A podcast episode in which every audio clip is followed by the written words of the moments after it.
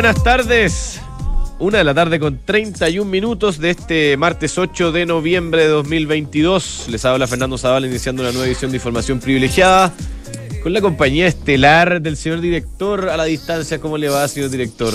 ¿Cómo le va, don Fernando? Ahora, lo escucho como si estuviera acá sentado, increíble. Sí, pues. No como en la mañana que tuvimos algunos problemitas. Sí, bueno, en fin. ¿Qué le parece la música que tenía? Sí, ¿me puede explicar? ¿Estamos de fiesta? No, dije. Buena música. Me gusta Elton John. Sí, eh, yo he conversado harto de este tema con algunos amigos, pero eh, yo creo que Elton John, eh, ambos, Elton John y Dua Lipa, se benefician de este trabajo conjunto.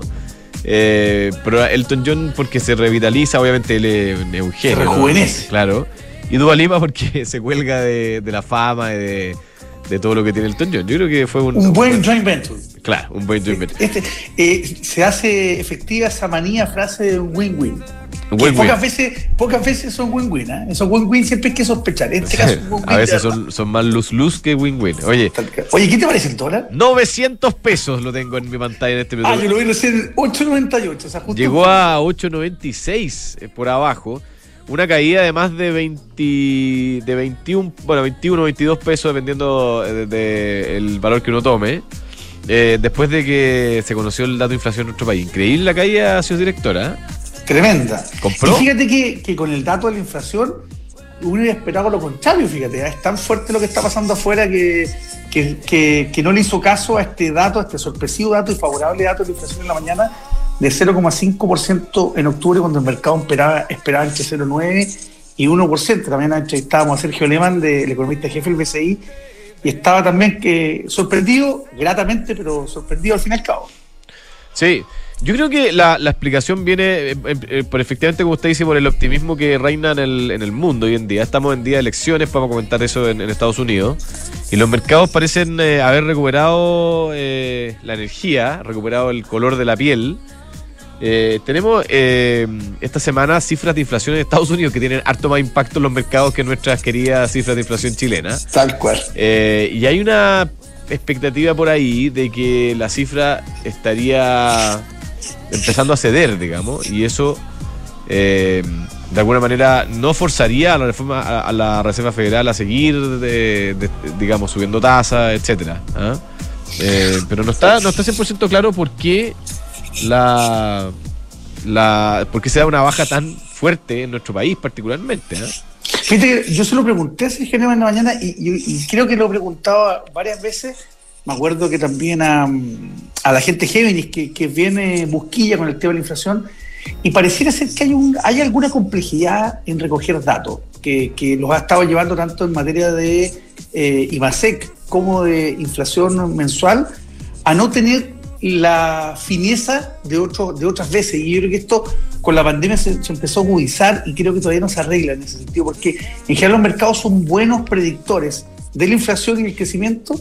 Y, en el último tiempo, el último año y medio, creo, eh, no ha estado tan fino, no porque los analistas sean malos, sino que porque los datos que se recogen no han estado lo suficientemente finos y, quizás a través de encuestas finalmente. Estas encuestas no han estado, no han estado lo suficientemente. Bueno, o sea, usted recuerda que durante la pandemia incluso llegamos a tener varios meses donde se extrapolaba, literalmente, porque no se podía hacer trabajo de, de campo, estaban cerradas no sé, pues todos los locales, el comercio, los servicios, hay mucho cerrado. Entonces simplemente se, o se dejaba pegado un dato o se extrapolaba y obviamente eso se ha ido corrigiendo en el tiempo. tenemos estas variaciones sorpresivas. Oye, hablemos un poco de inflación, si te parece, señor director. Eh, 0,5 el dato, eso lo conocemos todo. Eh, acumulado 12,8, si no me recuerdo. 12,7 o 8, por ahí. Sí, bueno, Por, ahí, por ahí anda la cosa. Y en el año 11,7. 12,8, 12,8. Eh, en el año 11-7, el, el 12-8 de los últimos 12 meses. Y lo que más destaca, como lo que movió la aguja en, eh, este reporte, son, eh, bueno, eh, automóviles nuevos, según lo que publica Pulso, que obviamente reducen sus precios, muebles para el living y juguetes. Mira. Mira, juguetes estamos la gente que es más precavida y que tiene niños o que quiere regalar a los niños ya la Navidad hasta la vuelta de la esquina. Buena cosa, para los que son precavidos. Ahora, si uno analiza el, eh, informe del, Instituto Nacional de Estadística, el de, esta, este reporte, llama la atención que, por ejemplo, categorías como vestuario y calzado representan una baja fuerte de 2,2%. Y eso de alguna manera me hace sentido porque lo que uno escucha de la industria es que la demanda en el comercio por eh, vestuario y calzado está muy caída. Entonces, eh, que habría una presión eh, fuerte por... en realidad no, al para ser exacto, estuvo muy caída y ha ido recuperando debido a promociones y otras cosas que los comercios han tenido que lanzar a la calle que, cuadra con esta, con esta baja de precio que, vemos en este indicador. ¿Ah? Y hemos visto efectivamente que los precios del comercio, los indicadores de crecimiento han estado bien golpeados después de haber tenido meses o incluso el año pasado muy bueno que eran producto de, los, eh, de los retiros de las AFP y de, los IFE.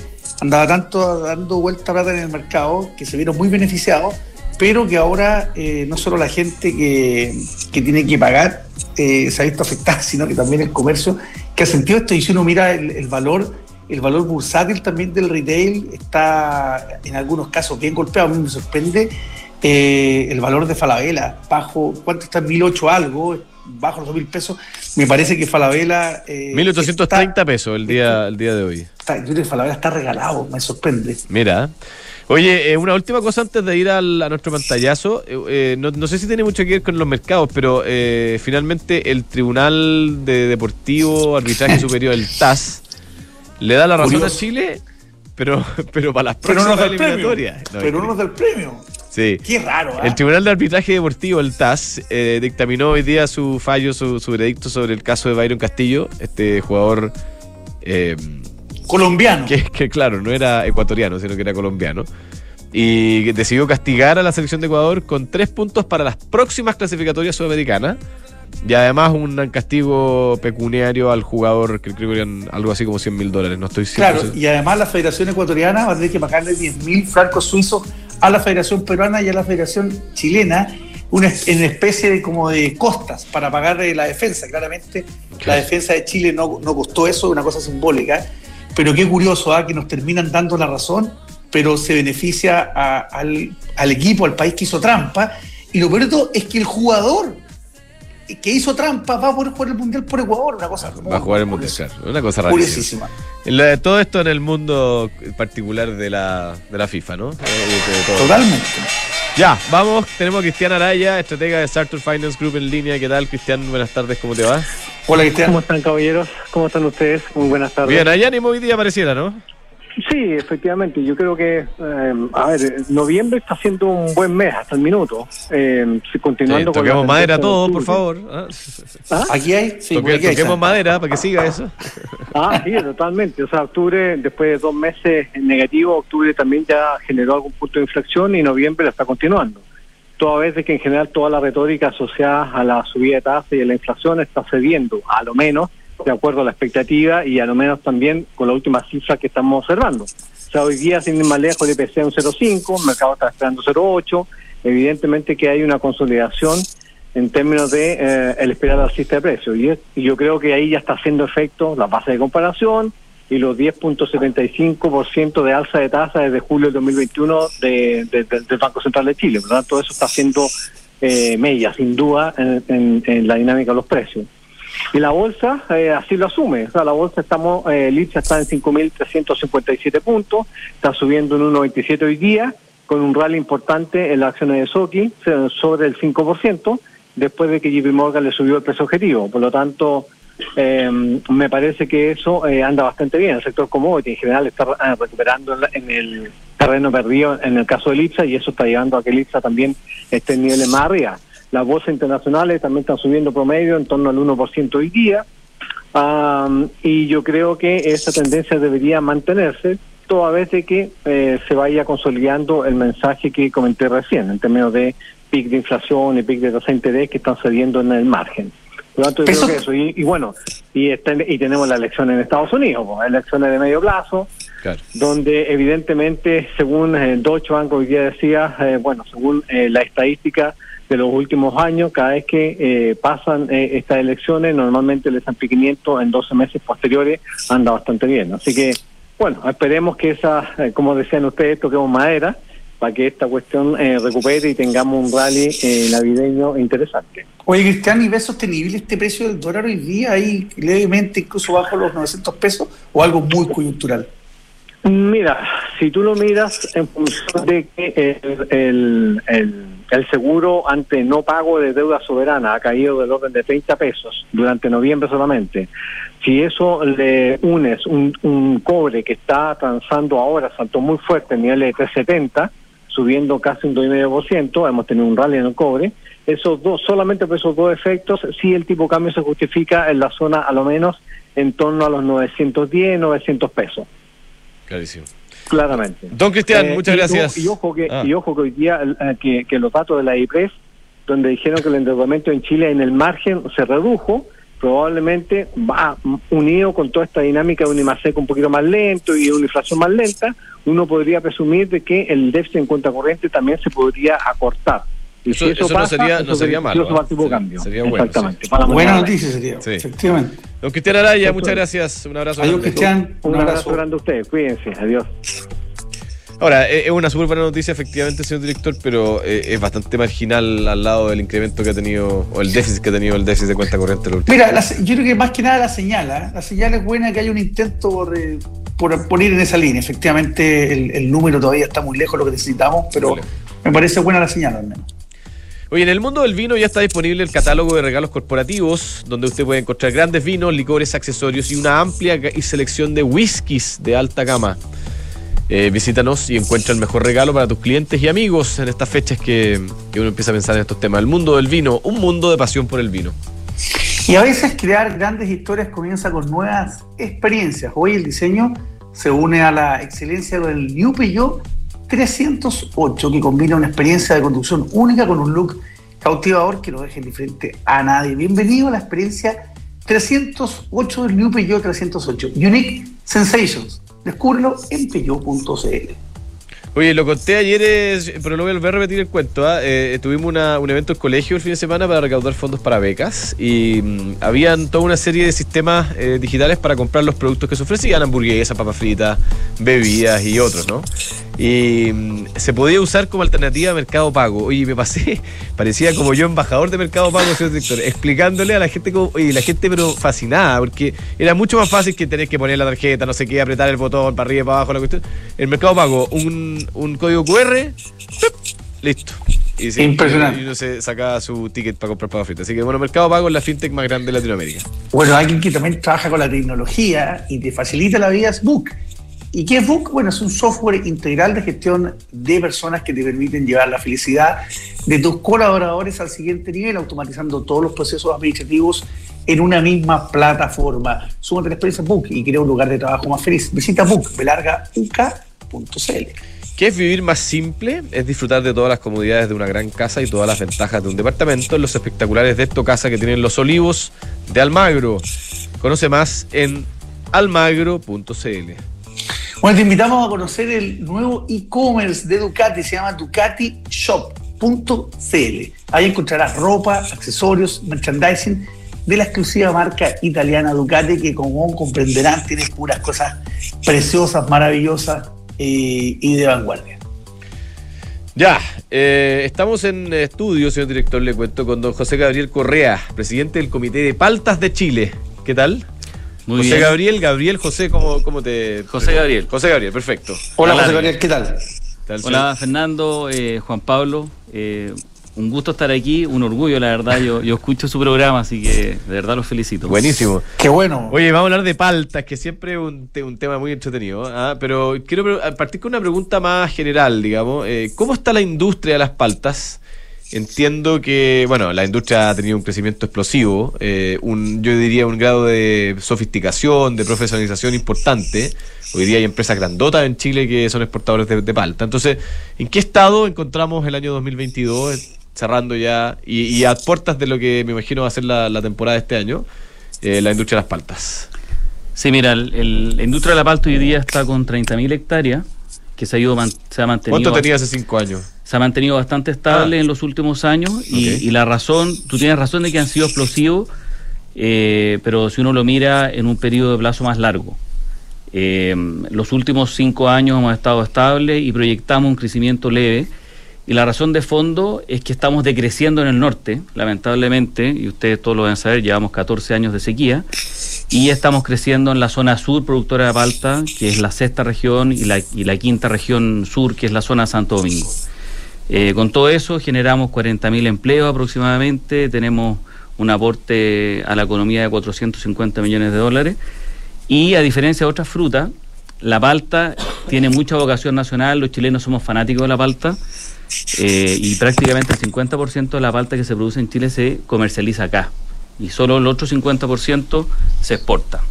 Y además en los últimos años hemos visto mucha palta de otros orígenes, somos importadores de palta.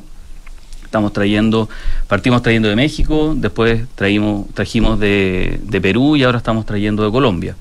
Por lo tanto, esperamos para los próximos años tener precios más estabilizados de la palta en el mercado nacional. Oye, José Gabriel, yo, yo me identifico con lo que dices porque soy un fanático de la palta. Y además, eh, creo, siendo un humilde consumidor nomás, pues además creo identificarla y diferenciarla de las paltas de otro origen. No me quiero poner chubinista, pero creo que la palta chilena... El director dice que es capaz de identificar la palta chilena. ¿eh? Totalmente, cuando, eh, eh, al probarla.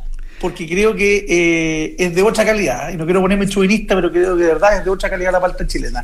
Pero dicho eso, ustedes han estado enfrentados también a un desafío, a cierto bullying incluso en algún minuto con el tema, con el tema del agua ¿Cómo han, ¿Cómo han salido de eso? ¿Cómo han enfrentado ese tema? Porque hay sectores incluso geográficos del país donde, donde los apuntaban con el dedo y cuando uno se deja llevar por titulares a veces se lleva equivocaciones y uno mira en profundidad el tema y no necesariamente ha sido así.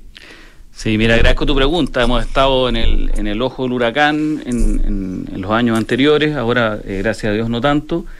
Eh, hemos sido atacados como que somos los responsables de la sequía, cosa que al final eh, es cosa de los números objetivos y eso no es cierto.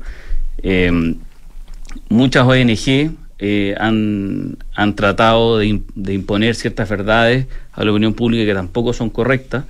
El mejor ejemplo para mí son cuánto del consumo de agua que se requiere para producir un kilo de palta.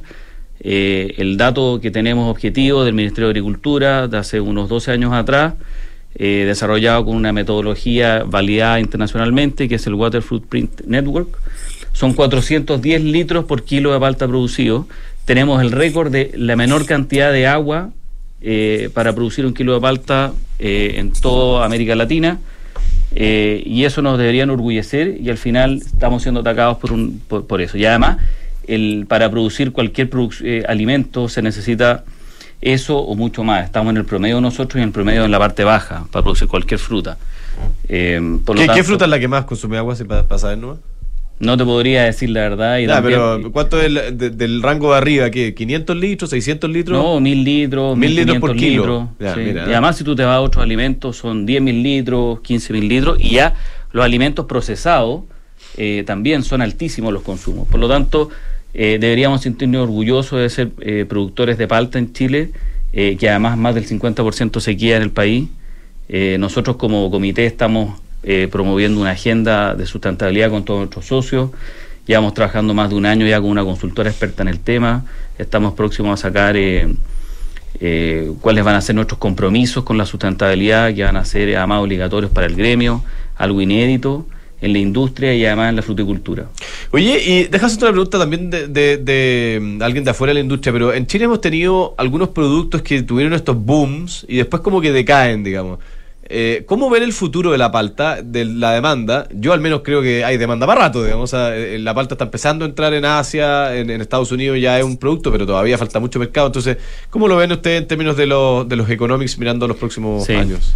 Mira, siempre queda cuando eh, nos acordamos de esos casos como los kiwi, en donde hubo un boom del kiwi. Que ahora viene de vuelta, parece. ¿eh? Sí, así es. Ahora viene de vuelta, están con, buenos fundamentos el, negocio de los kiwis. Y en el caso de la palta, solamente para hacerte un, análisis gráfico, todos los años se requiere a nivel mundial del orden de todo lo que exporta Chile. Eh, la demanda sigue fuerte, la palta es un superalimento, está muy trendy, por lo tanto, el consumo, tanto en los dos principales mercados, que son Estados Unidos y Europa, está tirando muy fuerte. Por lo tanto, vamos a tener probablemente para los próximos 10 años buenos precios, buen retorno, un buen negocio, quizás más agotado que a lo mejor los últimos años. Eh, sin embargo, vamos a tener un negocio sano y no se ve un colapso como el que en algún minuto ocurrió con los kiwis, por ejemplo. José Gabriel, eh, Chile siempre había tenido en materia agrícola, sobre todo en la frutícola, unas condiciones bastante, eh, no únicas, pero que supo aprovechar antes que el resto. De partida, eh, contrastación, sobre todo en los grandes mercados consumidores. Eh, los del barrio, los países del barrio no se habían desarrollado mucho en materia agrícola, no se habían tecnificado, pero todo eso, todo ese valor agregado, como que Chile se lo han ido emparejando. Y cosa mirar un poquito al norte, en Perú tiene condiciones agrícolas y climáticas realmente espectaculares, incluso mejores que las nuestras. Eh, y, desde ese sentido, ¿qué tan universal es la, las plantaciones de palta, pensando en los mercados que uno se pudiera eh, pensar en, crecer? Prefiero que qué tanta competencia puede aparecer para los palteros chilenos en los mercados internacionales. Mira, en el Chile efectivamente eh, es un referente de producción de fruta en el hemisferio sur eh, hemos sido líderes y en los últimos años se ha visto eh, con, bastante fuerza otros orígenes como Perú, está más incipiente Colombia eh, y en algunos países como Sudáfrica, Australia o Nueva Zelanda también tienen muy buenas condiciones para producir y, lo que tenemos que hacer nosotros es lograr tener invitar a, inversionistas a que sigan invirtiendo en el negocio y para eso necesitamos tener las condiciones necesarias. Reglas claras de partida. Claro, y ahí hay, varios temas que han sido eh, grandes, grandes discusiones en los últimos, no sé, 20, 25 meses, como por ejemplo los derechos de agua, o como por ejemplo el abastecimiento de agua. En Chile estamos viendo una sequía y todavía no nos ponemos de acuerdo a nivel político qué vamos a hacer. Eh, las desaladoras es algo que se usa en todas partes del mundo, hay más de 20.000 desaladores que están funcionando. Eh, ¿Cómo no tenemos una agenda clara de, de desalación en Chile? Y deberían ser desaladoras multipropósito en donde o, sirvan para el abastecimiento del consumo humano como prioridad número uno, eh, para la industria y para la agricultura, donde la agricultura además cumple un rol tremendo, porque es la que le da la economía de escala para que la planta desaladora sea eficiente. Claro. Eh, Oye, y como vais cerrando, eh, nos quedan dos minutos. ¿Qué es lo que viene en, los próximos años para la industria? Eh, se, están viendo, yo he escuchado de innovaciones que están produciéndose, ¿están viendo movimiento desde ese punto de vista? Mira, a nivel de genética todavía está muy incipiente, a diferencia de otras frutas como por ejemplo la, la uva mesa o los arándanos. Eh, yo diría que la innovación va a estar en el caso de Chile de cómo nosotros somos capaces de producir eh, palta en otras zonas que no son las comúnmente donde hemos producido por ejemplo, la sexta región o la séptima. Claro. Eh, ahí es donde nosotros tenemos que innovar para poder generar eh, eh, el, conocimiento para poder desarrollarnos de forma exitosa. O más al norte quizás, una de esas. O más al norte, y a mí siempre me ha gustado la combinación de plantas desaladoras con energía renovable en zonas que tienen muy buen clima, y podríamos hacerlo en grandes extensiones como lo hicieron los peruanos. ¿Cuál es el principal enemigo de la palta?